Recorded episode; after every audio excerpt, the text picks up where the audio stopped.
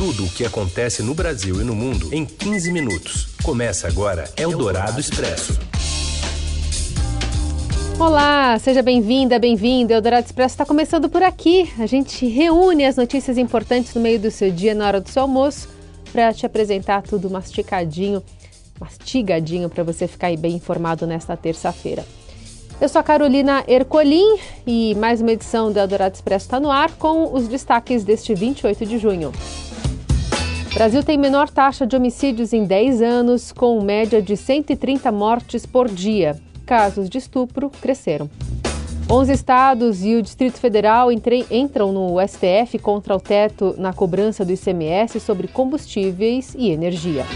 E mais, o novo passaporte brasileiro ganha figuras que representam a fauna e a flora do país e o avanço, que é ainda tímido, da presença de pessoas trans no ensino superior. Eldorado Expresso. Tudo o que acontece no Brasil e no mundo em 15 minutos. O líder da oposição ao governo no Senado, Randolph Rodrigues, protocolou o requerimento para criar a CPI do MEC. O pedido conta com apoio de 30 assinaturas, três a mais do que é o mínimo necessário. Segundo o senador, todos os pré-requisitos para a instalação da CPI foram preenchidos. O pedido só terá prosseguimento com aval do presidente do Senado, Rodrigo Pacheco, a quem deve analisar o requerimento e determinar a instalação. Mas há dúvidas se a CPI de fato vai ser aberta em razão da proximidade com as eleições.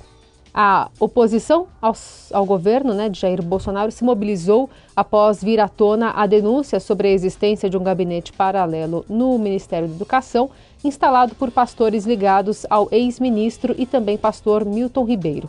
A suspeita é de que o esquema tenha envolvido entregas de cargos, pagamentos de propinas em dinheiro e até em barras de ouro além da publicação de Bíblias com fotos dos pastores e suas famílias, conforme denunciou o Estadão em março.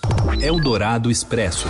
O Brasil contabilizou ao todo 66.020 estupros em 2021, uma alta de 4,9% em relação ao ano anterior. Desse total, a violência sexual contra vulneráveis, cujas vítimas são meninas de até 14 anos, são a maioria, quase 46 mil. Especialistas apontam ainda que esse tipo de crime tem alto nível de subnotificação diante do constrangimento das vítimas em expor a agressão, em grande parte das vezes cometida por alguém próximo ou o receio de falta de acolhimento pelas autoridades. Juliana Martins, que é coordenadora institucional do Fórum Brasileiro de Segurança Pública, diz que historicamente estupro de vulneráveis é predominante no país e que, na maioria das vezes, acontece dentro de casa, o que dificulta a investigação. Além dos registros de estupro, dados do Fórum indicam que os homicídios de mulheres e os feminicídios tiveram pouca variação entre 2020 e 2021. Durante o período de um ano, os crimes registrados como homicídio caíram de 3.999 para 3.878 no país, enquanto os notificados como feminicídio foram de, 3, de 1.354 para 1.341. Também, de acordo com o Fórum, o Brasil registrou 47.503 homicídios ao longo do último ano, o equivalente a 130 mortes por dia. O número representa a queda na comparação com 2020 e é o menor registrado desde 2011, quando se inicia a série histórica. Entre os motivos, especialistas apontam uma estabilização de conflitos entre facções criminosas, que na última década avançaram pelo norte e nordeste do país, e a implementação de programas estaduais focalizados em públicos mais jovens. Entre as 30 cidades mais violentas, o levantamento diz que 13 integram a Amazônia Legal e a maior parte delas está situada na região de fronteira. Eldorado Expresso. 11 estrados, além do Distrito Federal, entram no Supremo Tribunal Federal contra o teto da cobrança do ICMS sobre combustíveis e energia. Mais informações com a colunista da Rádio Eldorado, Adriana Fernandes. Governadores de 11 estados do Distrito Federal protocolaram uma ação direta de inconstitucionalidade com pedido de liminar contra a Lei 194, aprovada pelo Congresso Nacional e que considera combustíveis, telecomunicações, energia elétrica e transporte coletivo bens essenciais. A lei limita a cobrança do ICMS a um teto máximo entre 17% e 18% e teve patrocínio do presidente Jair Bolsonaro e de liderança lideranças do Centrão. A ação ocorre depois de São Paulo e Goiás terem saído na frente, reduzindo as alíquotas do ICMS, o que causou mal-estar entre os estados que esperavam uma saída jurídica conjunta. Além do DF, assinaram ação os governadores de Pernambuco, Maranhão, Paraíba, Piauí, Bahia, Mato Grosso do Sul, Rio Grande do Sul, Sergipe, Rio Grande do Norte, Alagoas e Ceará. Chamou a atenção o fato de que nenhum dos estados do Sudeste e do Norte do país assinaram a ADI. Na ação, os governadores afirmam que a lei representa um intervencionismo sem precedentes da União nos demais entes subnacionais por meio de desonerações tributárias. Eles acusam o governo de querer resolver o problema da espiral inflacionária no país com um truque de passe de mágica. Entre os números, pontos questionados na ação, os estados apontam uma invasão de competência constitucional reservada aos estados para a fixação de alíquotas do ICMS, que é um tributo dos governos estaduais. Eles argumentam que a competência da União para editar leis complementares tributárias não abrange a fixação de alíquotas. O Estadão fez um exercício contábil com o apoio do economista e consultor Adriano Pires, que chegou a ser cotado para a presidência da, da estatal. Na conclusão, foi identificado que, com socialização do lucro da Petrobras, preços da gasolina e do diesel cairiam 20%. Repórter José Fux é quem fez a apuração. Boa tarde. Oi, Carol. Com a proximidade das eleições, esse debate sobre a alta dos combustíveis e o lucro da Petrobras está muito contaminado por interesses eleitorais. Ficou muito difícil entender o que o governo pode realmente fazer para conter o aumento do diesel e da gasolina. Ficou muito difícil também saber o que está por trás do resultado extraordinário anunciado recentemente pela Petrobras a companhia está sendo acusada de forma eleitoreira de alavancar os seus ganhos às custas do povo brasileiro. Tem muito ruído por aí em torno destas questões. Então, na reportagem que produzi para o Estadão, eu procuro esclarecer esse assunto eu mostro que com a lei das estatais, que foi aprovada pelo Congresso em 2016, e com a inclusão no Estatuto da Petrobras de um dispositivo que obriga a União a compensar a companhia por prejuízos causados pela interferência nos preços, há muito pouco que o presidente Jair Bolsonaro possa fazer hoje para segurar os preços da gasolina e do diesel nas bombas. Eu mostro também que, além da alta dos combustíveis, as exportações de petróleo e o corte de custos na Petrobras deram uma grande alavancada no lucro da empresa. Eldorado Expresso. A gente ainda traz para você informações do governo federal que revelam um novo modelo de passaporte temático com mais marcas d'água e tecnologia antifraude. Detalhes com Paulo Fávero. Boa tarde. Boa tarde, Carol, tudo bem? Sabe aquele RG velho com aquela foto antiga e que o plástico já está todo corroído? Ele está com os dias contados no Brasil. Ontem, o governo federal deu detalhes da nova carteira de identidade e também apresentou um modelo de passaporte que substituirá o atual. Ele será temático e, segundo o Ministério da Justiça e Segurança Pública, a proposta é se tornar um cartão de visitas do cidadão brasileiro para o mundo. Então foi elaborado com mais tecnologia antifraude e homenageia todas as regiões do Brasil por meio de ícones representativos dos biomas e da cultura de cada local. A capa do passaporte terá uma nova estilização da bandeira nacional e nas páginas internas haverá uma quantidade maior de marcas d'água.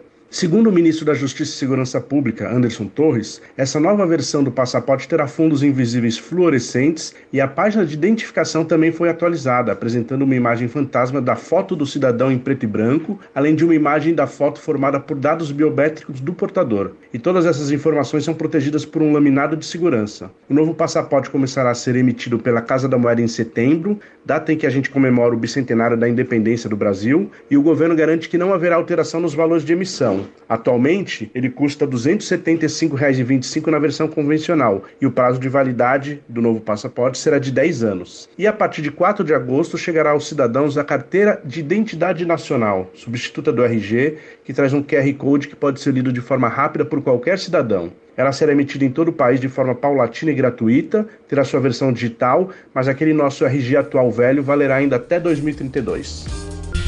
Você ouve Eldorado Expresso. De volta com o Eldorado Expresso aqui na Rádio dos Melhores Ouvintes. Pelo menos 46 pessoas foram encontradas mortas dentro e ao redor de um caminhão abandonado em San Antônio, cidade do Texas. Autoridades americanas afirmam que as vítimas são migrantes que cruzaram ilegalmente a fronteira entre os Estados Unidos e o México. Outras 16 pessoas, incluindo quatro crianças, foram encontradas vivas e levadas para hospitais locais com problemas de saúde relacionados ao calor. O episódio já se trata de um dos piores envolvendo a morte de imigrantes nos últimos anos. Ele ocorre em meio ao aumento da migração na fronteira sul dos Estados Unidos, que registra um recorde de prisões. Em maio, 239 mil pessoas foram presas ao longo da fronteira com o México. A polícia diz que um funcionário da cidade encontrou os corpos e os sobreviventes após ouvir um grito de socorro vindo do veículo por volta das seis da tarde de ontem. A Associated Press diz que três pessoas foram detidas no local, mas não está confirmada a participação delas em um esquema de tráfico de pessoas. Eldorado Expresso. A presença de pessoas trans no ensino superior avança, mas ainda esbarra em desafios e preconceito. O João Quer traz as informações. Boa tarde. Boa tarde, Carol. Hoje, 28 de junho, é comemorado internacionalmente o Dia do Orgulho LGBT. E no Estadão nós temos uma matéria especial sobre o avanço que pessoas transexuais e travestis têm conseguido no acesso ao ensino superior. Nos últimos anos, a presença dessa população trans nas universidades tem aumentado tanto na sala de aula como no corpo docente, impulsionada por políticas de cotas e projetos sociais que buscam contornar o déficit que essa população tem de acesso ao ensino básico. Ainda assim, o ambiente acadêmico apresenta uma série de desafios e transfobias para as pessoas transgêneras, que passam pelo desrespeito ao gênero e ao nome social, são impedidas de usar o banheiro e alienadas por alguns dos colegas. Na matéria, nós ouvimos as histórias de quem superou todas essas barreiras e hoje estuda ou leciona nas universidades do Brasil, que ainda é o país que mais mata travestis e transexuais em todo o mundo. A reportagem está no site e na versão impressa do Estadão. Eldorado Expresso. Prisão da jogadora é, de basquete presa na Rússia deve ser é, discutida nesta semana, ela é dos Estados Unidos. Os detalhes vêm com Márcio Azevedo. Boa tarde. Olá, boa tarde. A situação de Britney Greener deve ser decidida nessa semana. A estrela americana do basquete está detida na Rússia desde fevereiro. Bicampeã olímpica, ela conquistou o ouro nos Jogos do Rio de Janeiro em 2016 e em Tóquio no ano passado. Foi flagrada em posse de um cigarro eletrônico carregado com óleo de rachixe, um derivado da maconha, no aeroporto ao tentar embarcar da Rússia para os Estados Unidos. Campeão da WNBA com Phoenix Mercury em 2014, a americana atua no basquete russo por causa do calendário curto nos Estados Estados Unidos e também pela questão salarial. As mulheres recebem muito menos do que os homens da NBA, o que força essa busca por outra equipe fora do país para complementar tanto o calendário quanto o salário. A jogadora aguardou presa durante todo este período. A pena pode chegar a 10 anos de prisão. Nesse período que ela ficou detida, coincidiu também com o início da guerra entre Rússia e Ucrânia, o que gerou até uma questão diplomática. Muitas celebridades, muitos atletas pediram que o presidente Joe Biden interferisse neste assunto. Por enquanto, nada aconteceu e, ao que tudo indica, teremos um veredito final ainda nesta semana, quando é prometido o julgamento de Britney Griner lá na Rússia. Eldorado Expresso.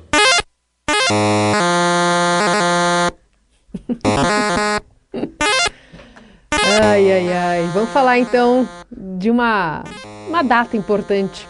Fundada em 1972 na Califórnia pelos engenheiros elétricos Nolan Bushnell e Ted Dumney, a Atari completou 50 anos ontem. A desenvolvedora responsável pelo icônico Atari 2600 e clássicos como Pong, Pitfall, Space Invaders, foi uma das responsáveis pela popularização dos jogos eletrônicos e passou por momentos de glória e de declínio ao longo dos anos. Produzido e distribuído pela Atari. Qual que é esse aí? Esse é o Pong. Nossa. Gente, eu lembro disso, o que é ruim, não é? Olha lá, Pong. É de 72 e era basicamente uma partida de tênis de mesa virtual disputada em que controlavam ali as barras verticais para cima e para baixo, só representando duas raquetes, duas barras. Era super moderno na época. E no ano de 82, ainda trouxe muitas coisas boas para o mundo dos jogos, desde o nascimento de grandes produtoras e distribuidoras, como a Lucasfilm Games, né? Até a chegada de Pitfall, o River Raid e Pac-Man, que teve mais de 7 milhões de cópias vendidas. É. Correndo ali, né, para comer tudo. Bom, nosso tempo também está correndo e acabou. Olha lá. Gente, eu vou ficar aqui agora ouvindo isso. Vocês podem ir. Amanhã a gente está de volta com mais uma edição do Eldorado Expresso. Um beijo.